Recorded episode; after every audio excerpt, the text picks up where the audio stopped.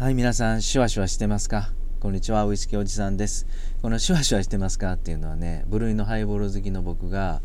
もうハイボール、もう日中でもハイボールの飲みながら、あのお酒にまつわる面白いエピソードだとかですね、えー、自宅で簡単に作れるハイボールやカクテル、えー、そんな作り方とか番組の後半なんかではたまにね、え音声配信されてる方に向けてちょっと耳寄りな情報とか僕なりの気づきを配信してる番組です。はいよかったら最後までお付き合いくださいね。で今日はねあの1月29日の誕生日カクテルを少し深掘りしたいのとそして番組の後半では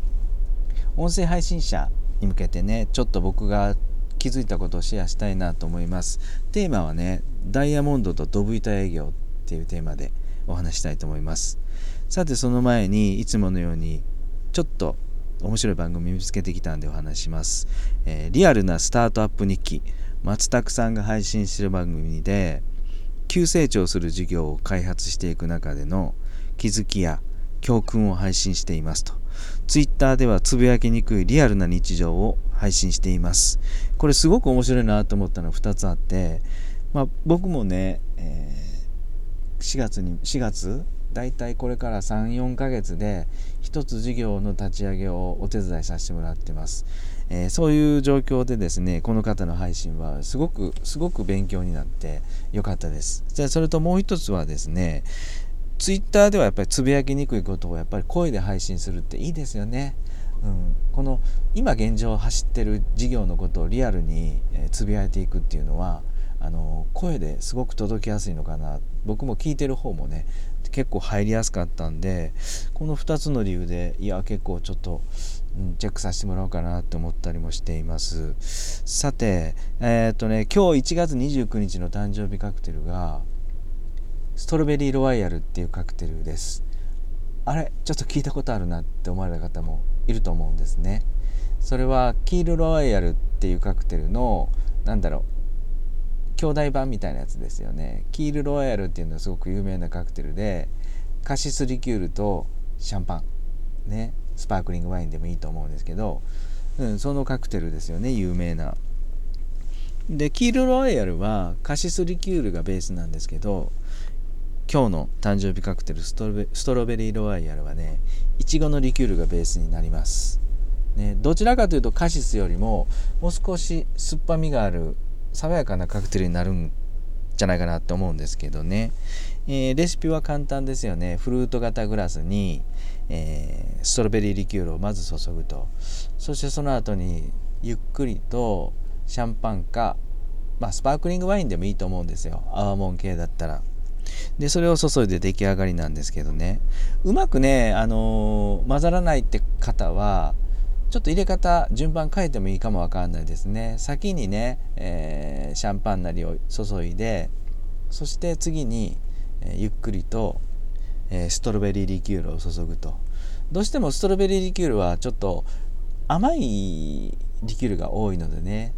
すぐに下に沈んじゃおう沈んじゃおうとするので先に、えー、スパークリングワイン入れてやるのもありなのかなと思います。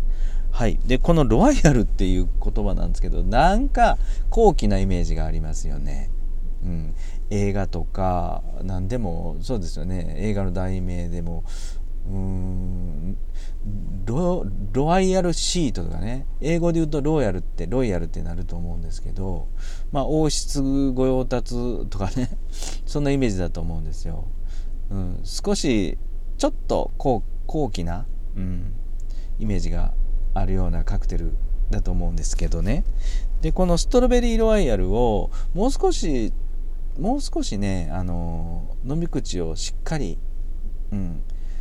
シャンパンとかそういうのを使わなくても面白い作り方ちょっとあるあるなと思っててそれがねあのウォッカに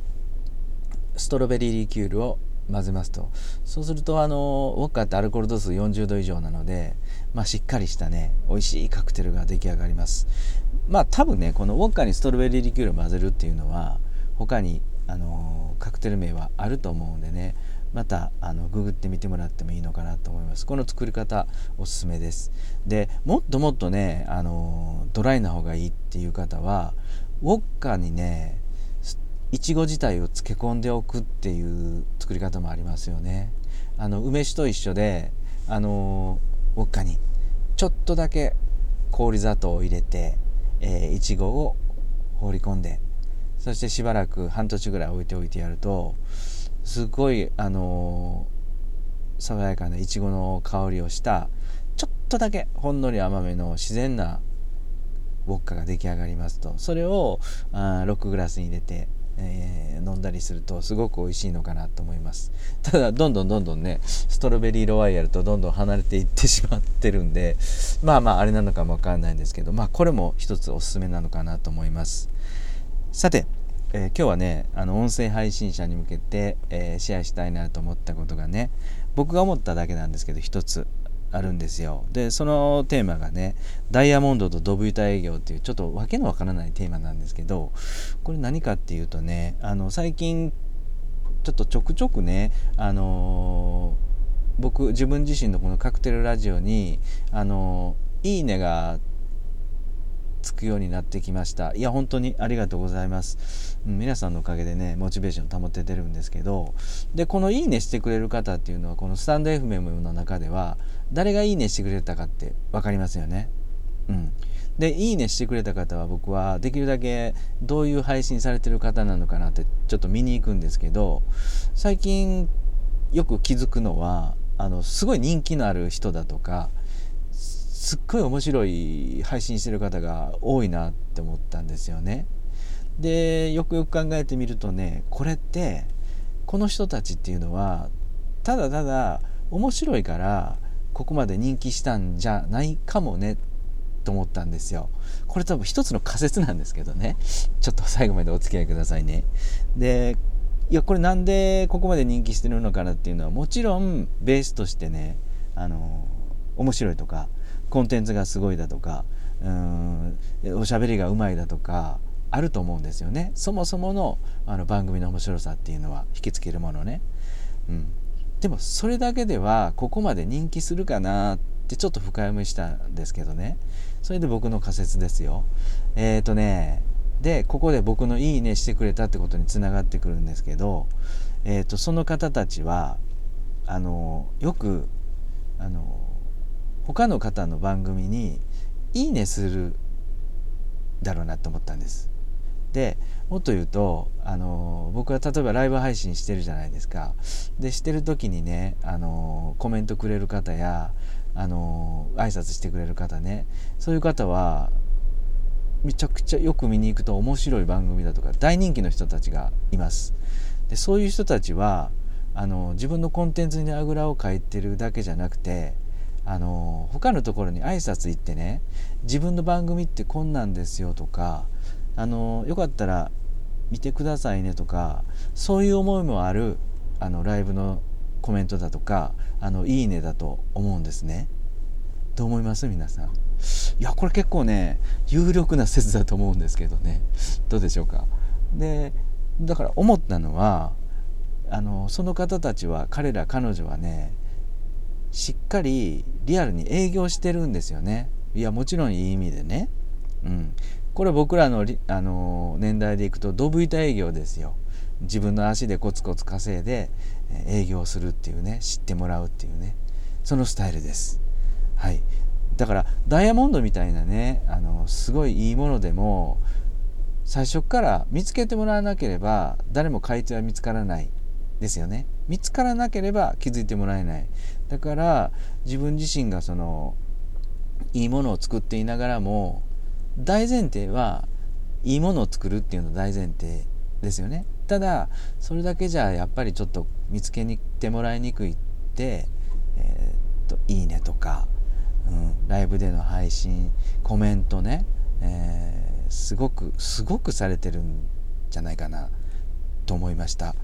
はい。皆さんどう思います？うん、僕はね本当にダイヤモンドとドブ板営業。ダイヤモンドがドブ板営業で、あの